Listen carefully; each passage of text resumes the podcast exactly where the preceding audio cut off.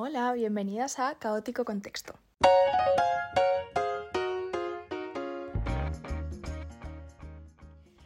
Vale, hoy estoy muy emocionada porque vamos a hablar de una de mis películas favoritas y esto me hace muchísima ilusión, me hace muy feliz. Voy a hablar, bueno, no hay mucho misterio porque obviamente es el título del episodio, así que se podía intuir que iba a hablar de esto, pero bueno, voy a hablar de una joven prometedora.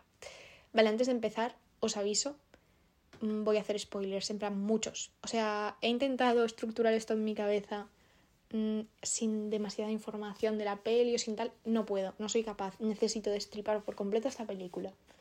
Así que nada, si no la habéis visto, mm, parad esto ahora mismo, ponerosla y disfrutad. O sea, va a ser una experiencia, os lo prometo. Y luego ya cuando la terminéis, escucháis este podcast. Pero de verdad, o sea, si no lo habéis visto, no escuchéis este, este episodio porque es que, bueno, yo adoro mmm, comerme spoilers, en plan, lo amo con todo mi corazón, es mi cosa favorita. Es muy raro que yo vea una peli o una serie sin saber qué va a pasar. Es muy raro. Pero os prometo que es mucho mejor ver esta peli sin saber nada. Yo de hecho fui a ver esta peli sin saber ni de qué iba. En plan, no me leí ni la sinopsis ni nada. Fui a ciegas completamente, cosa que no suelo hacer, pero lo hice y mmm, agradecida la vida por haber tomado esa decisión porque es increíble. Tenéis que, que verla completamente a ciegas. Y mmm, nada, ya una vez habiendo avisado de esto, ya está, voy a empezar. Así que eso, si no la habéis visto, otra vez os lo repito, parad ahora mismo, ved la peli y luego ya volvéis. Vale, voy a ello. Mm, bueno, esta película es del año 2020 eh, estuvo nominada a varios premios Oscar, entre ellos Mejor Película, aunque no lo ganó. Lo ganó Nomadland aquel año. Y mm, a mí me duele el corazón por eso, pero bueno, no pasa nada. Nomadland también es un peliculón. Eh, el premio que sí que ganó fue el de Mejor, mejor Guión Original. Y vale, bueno. Mmm, uf, tengo muchas cosas que decir, estoy como abrumada de tantas cosas que quiero decir. No voy a hacer como una pequeña sinopsis ni nada porque es que no sé resumir bien esta película sin dar toda la información de golpe. Entonces mmm, voy a empezar simplemente a destriparla poco a poco y ya está. Bueno, no, primero quiero decir como unas cosas en general que me encantan de esta película. Y vale, me encanta el cast, o sea, me parece una barbaridad. Eh, la gente que actúa aquí es brutal, todo el mundo es increíble, o sea, adoro. En plan, la actriz protagonista que es Carey Mulligan, la amo con todo mi corazón, o sea, la amo también eh, aparece en El Gran Gatsby, que es otra de mis películas favoritas, entonces fue como, madre mía, o sea, quiero a esta persona muchísimo. Luego también Bob Burnham, eh, bueno, yo estuve enamorada de esta persona porque fue eh, ver esta película y luego, justo como a las dos semanas o así, vi su especial de Netflix, eh, que, bueno, él es cómico, en plan, es, es cómico, y tiene un especial en Netflix que se llama Inside, que salió más o menos, pues eso, por la 2021, no sé cuándo, y es increíble. O sea, si no lo habéis visto también tenéis que ir a verlo. No hace falta que paréis el episodio por eso, pero bueno, da igual, cuando acabe el episodio os lo ponéis. Es brutal, me encanta. Y, nada, yo obsesionada con ese especial, con esta película, claro, fue un combo que yo dije, eh, bueno, este señor, madre mía. Y luego, vale, yo esta película la he visto dos veces. La vi en su momento, en plan en 2021, y la volví a ver esta semana. Y esta semana, cuando la estaba viendo, dije, esta señora me suena sale eh, Jennifer, no sé cómo se pronuncia su apellido, pero la de, de, White Lotus, en plan, la de la escena esta mítica de estos gays están intentando matarme. Vale, pues eh, esa señora sale en esta peli y de repente la vi y dije, ¿qué haces aquí? No te recordaba. Pero bueno, sí. Y um, sale también Adam Brody, que hablé de él la semana pasada, porque era uno de los protagonistas de The O.C., salía también en Las Chicas Gilmore, bueno. Vale, mm, luego hablaré más concretamente de, de ese persona, o sea, de ese actor, porque tengo más cosas que decir sobre su personaje y tal. Pero bueno, eh, otra cosa que me encanta es los colores de la peli. O sea, hay como muchísimos colores muy vivos, eh, pastel también, en plan, como tonos, no sé, tonos como muy veraniegos. En plan, yo veo la peli y digo, ay, qué, qué cookie todo. Eh, me encanta. Hay un plano, de hecho, que salen las uñas de... Bueno, hay muchos planos en los que se ven las uñas de, de la protagonista, pero hubo uno en concreto que dije, ay, qué monas sus uñas, o sea, qué colores. Bueno, esto es una tontería, pero a mí me encanta. A mí todas las cosas de colores así me encantan. Eh, luego también hay varios planos que son como súper simétricos, que a mí eso me da mucho placer visual, porque a mí las cosas simétricas me dan paz mental. Entonces, siempre que veo un plano así en las películas, digo, wow, increíble, o sea, me encanta. Entonces, bueno, otra cosa que quería comentar. Y otra cosa súper importante que quería comentar, que no se me podía olvidar, es la banda sonora de esta película. O sea, podría llorar, os lo prometo. En plan, bueno, para empezar, cuando empieza con la canción esta de Boys, eh, lloro. O sea, increíble. Yo no recordaba tampoco que esa era la primera canción así que sonaba y dije, perdón, esto es increíble, o sea, qué brutal. Eh, luego también, eh, cuando están poniendo como los créditos iniciales, en plan los, los nombres y tal, que la versión que hay de mm, It's Raining Men, o sea, es brutal esa versión. Uf, es que yo, claro, eh, la estaba escuchando, o sea, bueno, estaba viendo la peli e iba apuntando cosas y empezó a sonar esa canción y dije, ¿qué? ¿Por qué no recordaba esto? Era increíble. Y bueno, luego... Mmm, bueno, es que esto lo voy a comentar más tarde, pero hay una escena en la que cantan eh, la canción de Paris Hilton, la de mm, la mítica, la de Stars Are Blind. Bueno, también me encanta y utilizar la canción de Paris Hilton me parece brutal. Y bueno, eso también lo voy a comentar. Bueno, no lo voy a comentar más adelante en realidad, pero eh, hay una versión de una canción, o sea, de una canción, no, perdón. Hay una versión de la canción Toxic de Britney Spears, que esa versión, o sea, el momento en el que, en, el que en el que ponen esa canción, eh, cómo es la versión, cómo todo, es que es tan perfecto. O sea, yo de verdad mm, no podía más. La banda sonora me parece increíble, adoro. Mm, sí. Vale, ahora ya voy a empezar con mm, más cosas de esta peli, voy a empezar a destriparla. Tengo mucho que decir, no sé ni por dónde empezar. apunté muchísimas cosas el otro día, pero tampoco quiero decir todo. Eh, no sé, me estoy volviendo loca para sintetizar esto, la verdad, no sé cómo lo voy a hacer. Pero bueno, voy a ello. Em, vale. Bueno, lo primero que quiero decir es que me parece, ya lo he dicho, me parece que el cast es brutal, pero creo que está muy bien elegido también. Porque, por ejemplo, el actor de Adam Brody hace aquí de un personaje que es un poco mm, cuestionable. Bastante cuestionable porque se intenta aprovechar de una tía que él cree que va borracha. Y me parece increíble porque, eh, bueno, es el primer tío al que vemos hacer esto cuando aún no entendemos de qué está yendo la peli, solamente hemos visto a casi borracha y a un tío que la está intentando ayudar, supuestamente, que es Adam, el personaje de Adam Brody. Cuando estamos viendo eso, mm, que es como así la introducción a la peli, que si tú todavía no sabes de qué va, claro, tú puedes pensar que realmente ese tío es bueno y que realmente, eh, yo qué sé, va a haber ahí una historia de amor, por ejemplo. Y eso está genial elegido porque eh, el actor Adam Brody es famoso. Entonces mm, dices, vale, pues puede ser el protagonista. Además de que es famoso, el actor también eh, siempre se le relaciona con personajes buenos, personajes tiernos, tiene como ese perfil. Entonces dices, vale, perfectamente puede ser un tío que mm, sea una buena persona. Entonces, claro, como que ya luego cuando ves que en realidad no, que en realidad es un tío que se intenta aprovechar de una persona que él piensa que va borracha y ves que es un cerdo, dices, wow, o sea, como que me parece súper bien elegido porque te sorprende y porque aparte lo hace muy realista en el sentido de que tú cuando vas a una discoteca Mm, tú no piensas, ah, seguro que ese tío se va a aprovechar de mí si me pongo muy borracha o lo que sea. No, es que luego realmente si alguien lo intenta, a veces es la gente que menos te esperabas y o sea, no existe un perfil de abusador o de violador o de tal, o sea, no hay un prototipo, puede ser literalmente cualquier persona, entonces como que me parece súper guay por esas dos cosas. Y bueno, eh, claro, yo al principio de eso estaba como muy perdida. Para mí el principio de la película era como un poco caótico en el sentido de por qué ella se está haciendo la borracha, por qué está haciendo esto, en plan, a tope con ella, a tope con que quiera dar una lección a los hombres, pero ¿por qué lo está haciendo? No lo estoy entendiendo.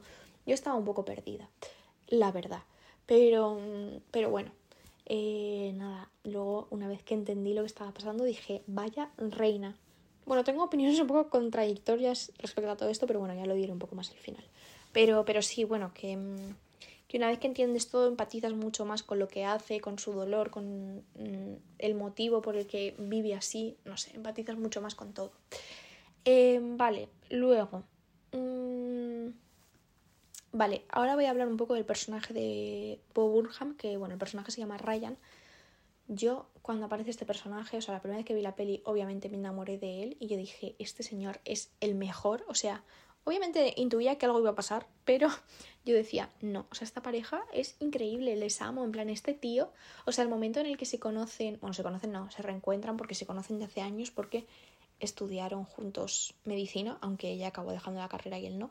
Pero bueno, em, cuando se reencuentran en la cafetería y ella le escupe en el café y él se lo bebe, dije, eh, es que bueno, espero que se casen estas personas. Pero bueno, mm, por lo que sea no. Pero la segunda vez que vi esta peli yo pensaba que iba a estar mucho más reticente a la pareja y a todo porque mm, sabía lo que iba a pasar y aún así no. Aún así vi la peli cada vez que había escenas de ellos dos yo estaba feliz, o sea, no feliz, pero sonriendo en plan, ay, qué cucos. Aunque sabía que, que lo que iba a pasar al final, ¿sabes? Pero yo estaba en plan, ay, qué lindos, tal. Me dio rabia, ¿eh? Me dio rabia, pero bueno, no pasa nada. Mm, no sé, es que eh, como que a ella se le ve mucho más feliz en plan, porque claro, ella ha vivido como una vida, bueno, una vida, en plan, unos últimos años muy mm, oscuros y horribles porque basaba toda su vida en vengar lo que le había pasado a su amiga Nina. Entonces, claro, como que eh, al conocer a. Bueno, al reencontrarse con Ryan, empezar una relación con él, tal, como que ves un poco como esa parte de ella ya no es lo más, más, más importante, o lo único que le importa más bien, y entonces como que la ves un pelín más feliz. Y yo decía, ay, qué ilusión, pero bueno, al final pues, pues, pues no se pudo, no se pudo, pero bueno. Eh, vale, luego como que la, la, peli en sí se divide un poco en eh, cuatro partes, em, como en cuatro mini venganzas.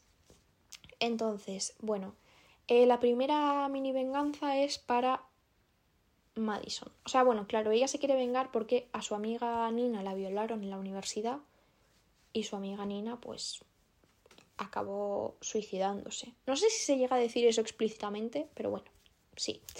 Y eso, y entonces se venga como de cuatro personas. La primera persona de la que se venga es de, mm, de Madison, que era una amiga de ellas en la universidad que no creyó a Nina cuando dijo que la habían violado.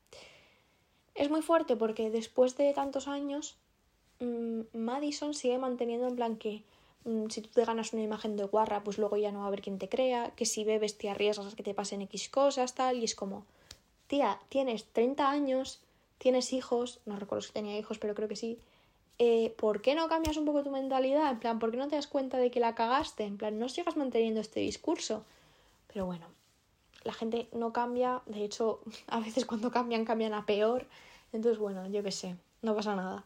Pero, pero sí, y la venganza mm, hacia Madison es emborracharla durante una comida y em, luego casi paga un tío para que se la lleve a la habitación. Luego descubrimos que el tío en realidad no hace nada con ella, que simplemente casi le pagó para eso, para que la dejara en la habitación, se quedara allá y que luego Madison se quedara todo rayada en plan de eh, me he tirado a otro tío, que he hecho, estaba borracha, no me acuerdo tal. Como para que viviera lo mismo que vivió Nina en ese momento. Entonces, bueno, yo al principio dije, eh, perdona, acaba de pagar a un tío para que viole a otra y me quedé súper rayada, pero luego ya ves que no y me quedé más tranquila. Entonces, bueno, esa es la primera venganza. La segunda venganza es eh, cuando va con la... Bueno, la segunda venganza es contra la decana em, de la universidad. ¿Que, ¿Qué pasa aquí? Que la decana no creyó a Nina, no hizo nada contra el abusador, eh, al final Nina fue la que dejó la universidad, casi también la dejó para cuidar a Nina, eh, porque bueno, esto creo que no lo he dicho, pero Nina y casi son mejor, o sea, eran mejores amigas de la infancia, de toda la vida, tal, siempre habían sido mejores amigas.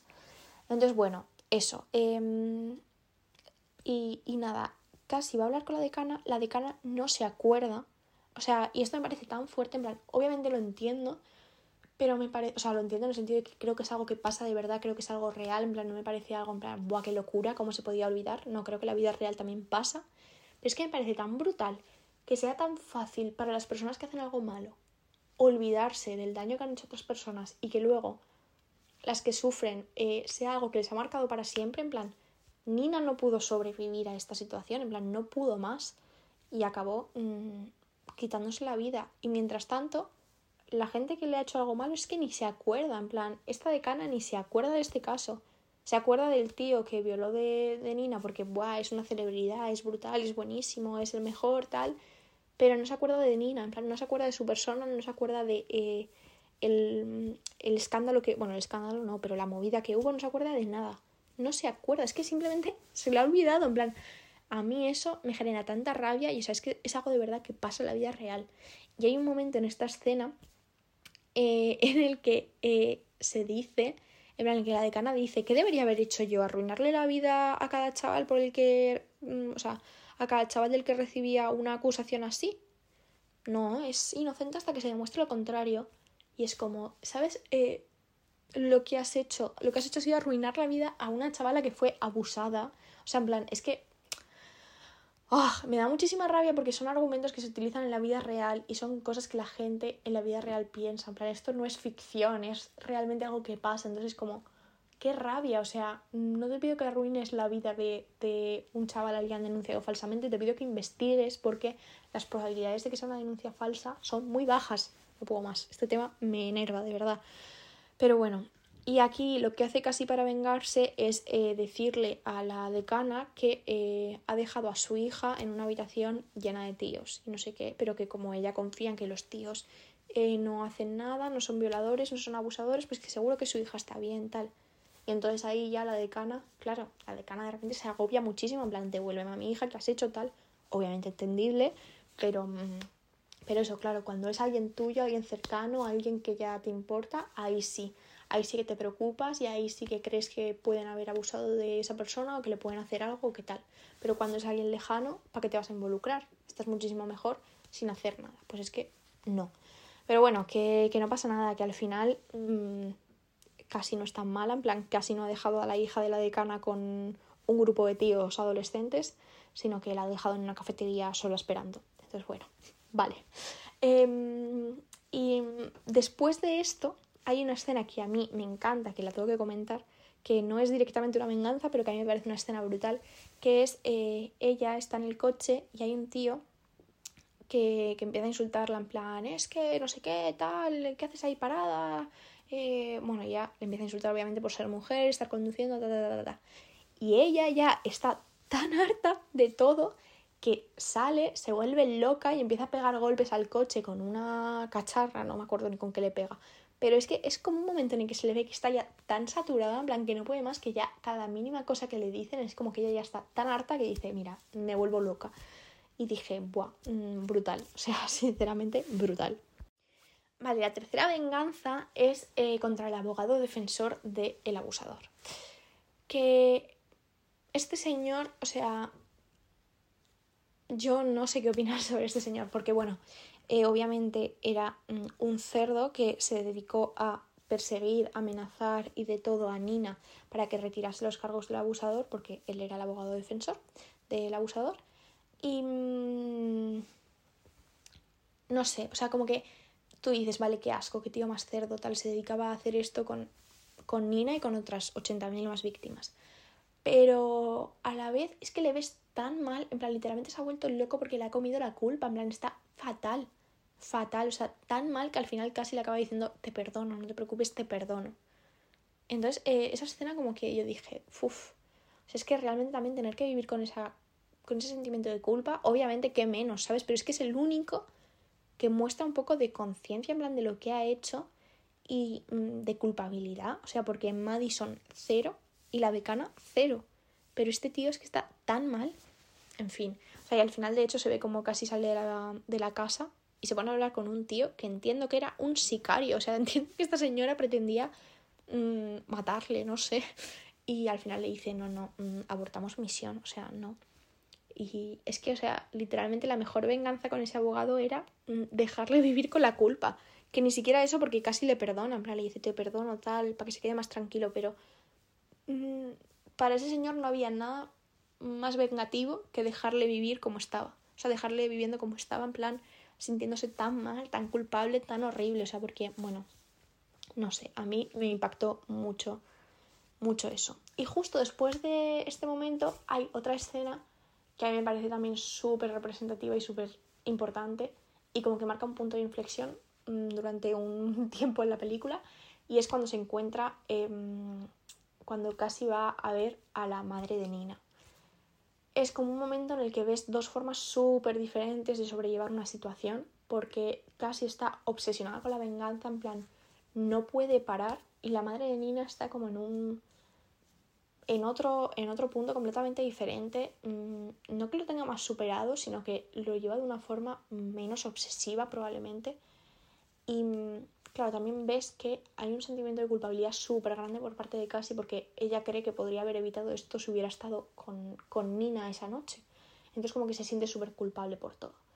Entonces, claro, mm, como que ahí entiendes mucho más al personaje de Cassie y como que, no sé, a mí me ayudó mucho a entenderle y también me ayudó como eso, a ver dos formas muy diferentes de sobrellevar una situación durísima y horrible. Pero, pero sí, me parece una escena muy importante y muy guay. Vale, entonces, a raíz de esa escena vemos cómo realmente casi intenta cambiar su vida, en plan, vuelve a la casa de Ryan a pedirle perdón, eh, para ya con lo de las noches, en plan ya no va a hacer más eso, se olvida de la venganza, tal. Y bueno, mm, Ryan al principio no le perdona del todo, pero luego ya, pues sí. Y se ve cómo empiezan ahí una relación así un poco eh, Ryan y.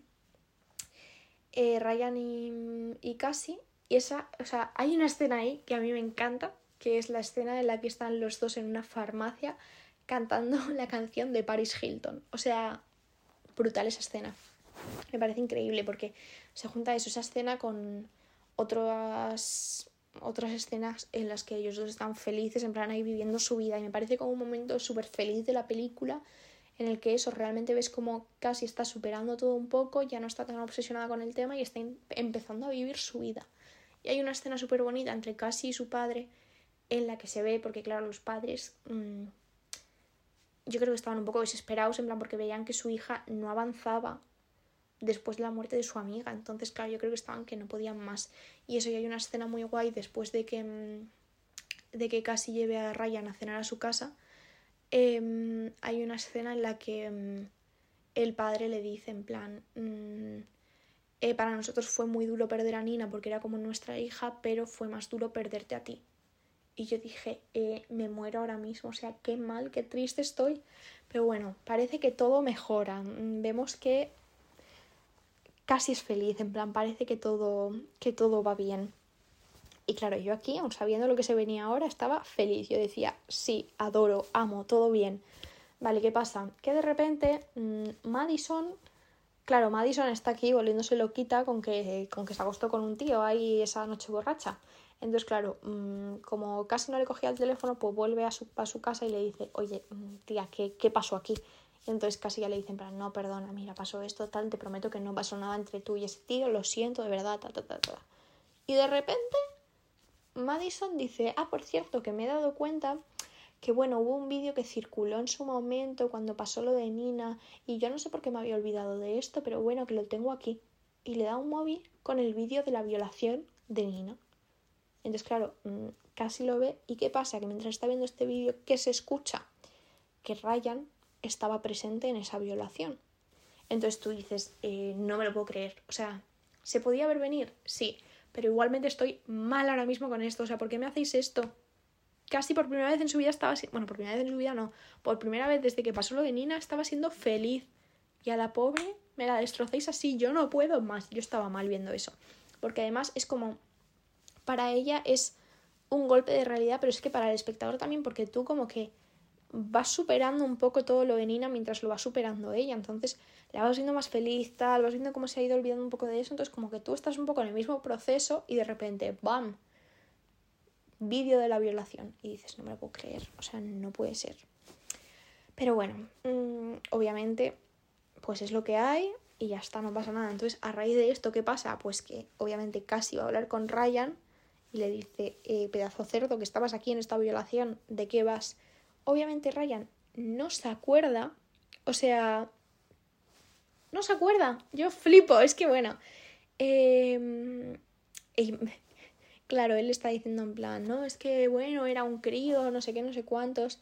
Y ella le dice, no, claro, es que no debió impactarte. Y lo fuerte que me parece esa frase de decir en plan, o sea, literalmente no te ha impactado ver una violación. O sea, ¿cómo de fuerte es eso? Y, y, nada, y hay un momento en el que a Ryan se le va la olla y empieza a decir unas cosas que yo digo, tío, cállate. En plan, cállate, sigue siendo el mismo cerdo que hace 10 años. En plan, en fin, porque mm, eso cuando le empieza a decir, ¿qué pasa? Que, mm, que tú nunca haces nada mal, no sé qué, si yo tampoco hice nada, no sé qué. Y luego le llama, le llama fracasada y es como, tú eres imbécil, o sea, ¿qué te pasa? Que yo entiendo que mm, todo el mundo hacemos cosas mal y todo el mundo nos equivocamos y tenemos derecho a que nos perdonen, pero es que una cosa es eso y hay errores que son muy difíciles de perdonar, en plan, perdona que te diga, pero ser testigo de una violación, no hacer nada al respecto, y encima que no te genere ni un poquito de culpabilidad porque se te olvida, a mí eso me parece horrible, sinceramente, en plan, es que no, es que no, o sea, y aunque tú no hayas violado a esa persona, es que lo has estado viendo, has estado viendo cómo se graba en vídeo, cómo pasa, cómo todo, y no has hecho nada.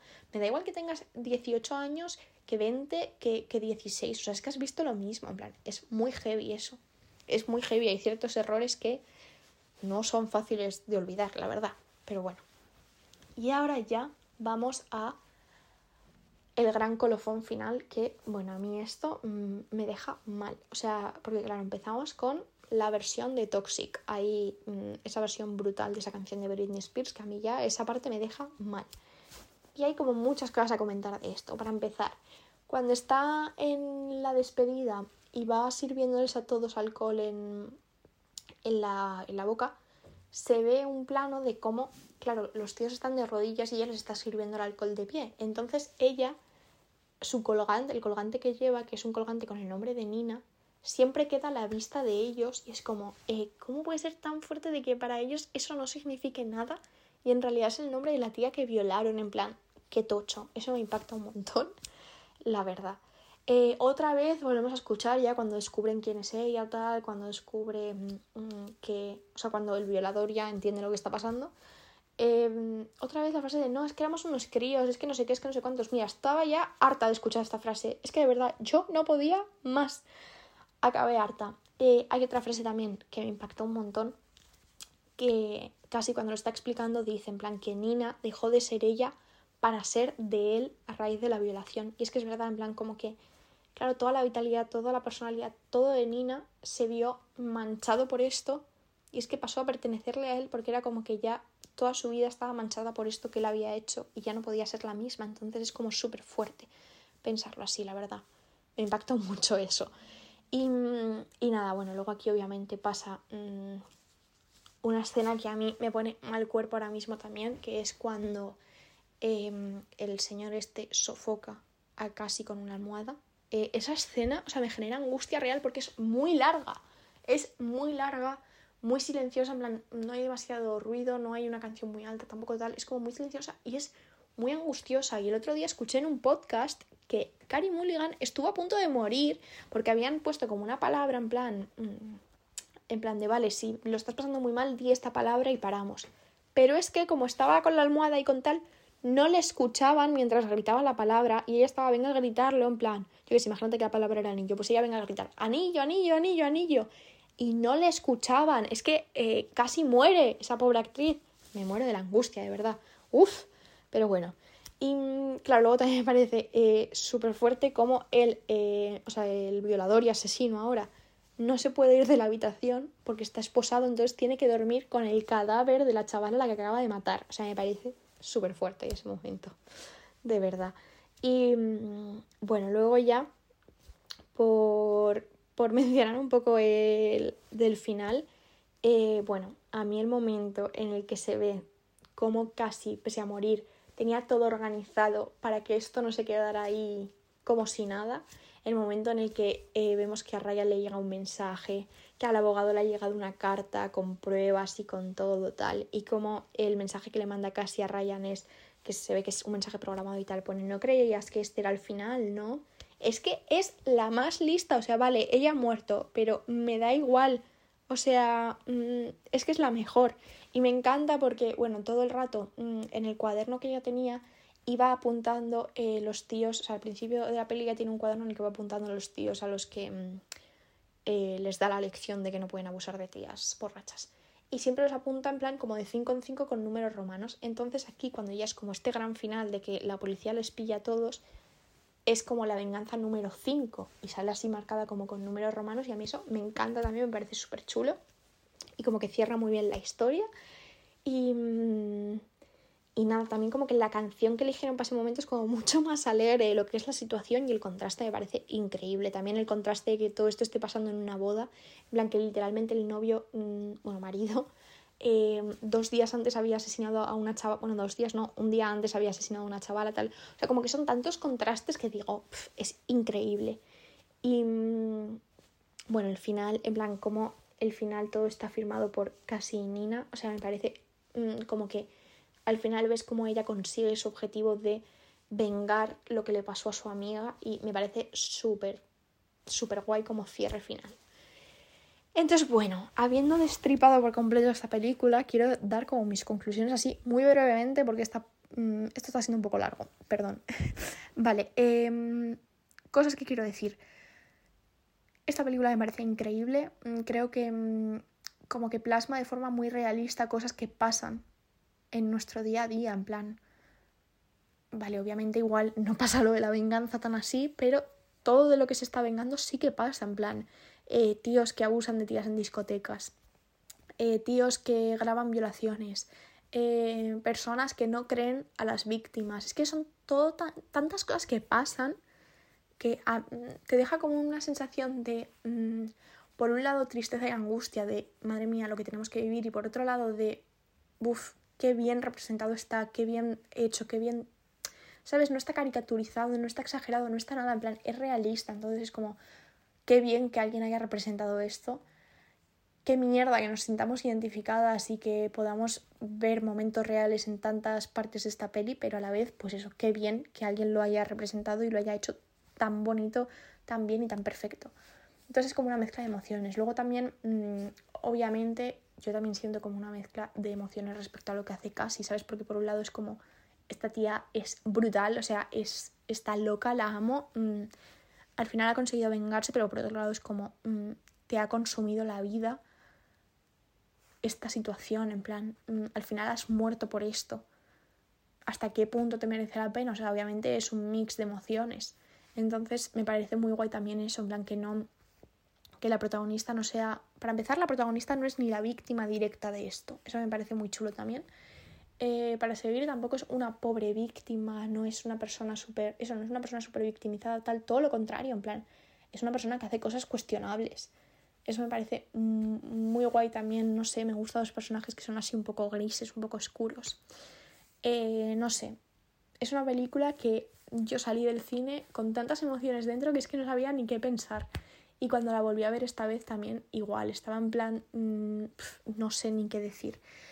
No sé, me parece un peliculón, sinceramente. Mm, creo que se pueden sacar conclusiones súper chulas. Y, no sé, sinceramente, es que... Mm, no sé, me da mucha pena que sea una realidad, que sea algo que pase de verdad, que haya tanta gente que opine como los, los protagonistas de esta peli, en plan, que haya gente que piense de verdad que no, es que si vas borracha te arriesgas a que te pasen cosas o... me da rabia pensar que esto pasa en la vida real, pero es que pasa. O sea, realmente pasa. Entonces, no sé, está muy guay que se haya representado en una película así, o sea, que no es una película que no ha visto nadie, en plan, es una película literalmente nominada a los Oscars, en plan, que ha visto gente, que, que han participado actores importantes, en plan, no es una chorrada, está muy guay y me parece que es importante la representación de estos temas de esta forma, que no siempre sean como películas súper dramáticas, porque normalmente eso, las violaciones o la violencia de género, todos estos temas se representan en películas muy dramáticas, muy tristes, muy de lo triste que está la víctima. Y aquí es como una cosa muy diferente y eso me parece un punto de vista súper interesante y muy enriquecedor también. Entonces, no sé, mm, creo que es que esta película solamente tiene cosas buenas, no, no tengo nada malo que decir, sinceramente. Amo esta película, me encanta que haya sido también la primera película que hemos comentado en este podcast. Me parece súper importante porque es una película muy importante para mí. Entonces me parece pues que no podía empezar con otra. Así que, que, que nada, que estoy muy contenta. Esta película es increíble. Y nada, eso es todo por esta semana. Me ha encantado hacer un comentando una película. Así que supongo que lo haré más veces. Bueno, supongo no, estoy segura de que lo voy a hacer más veces.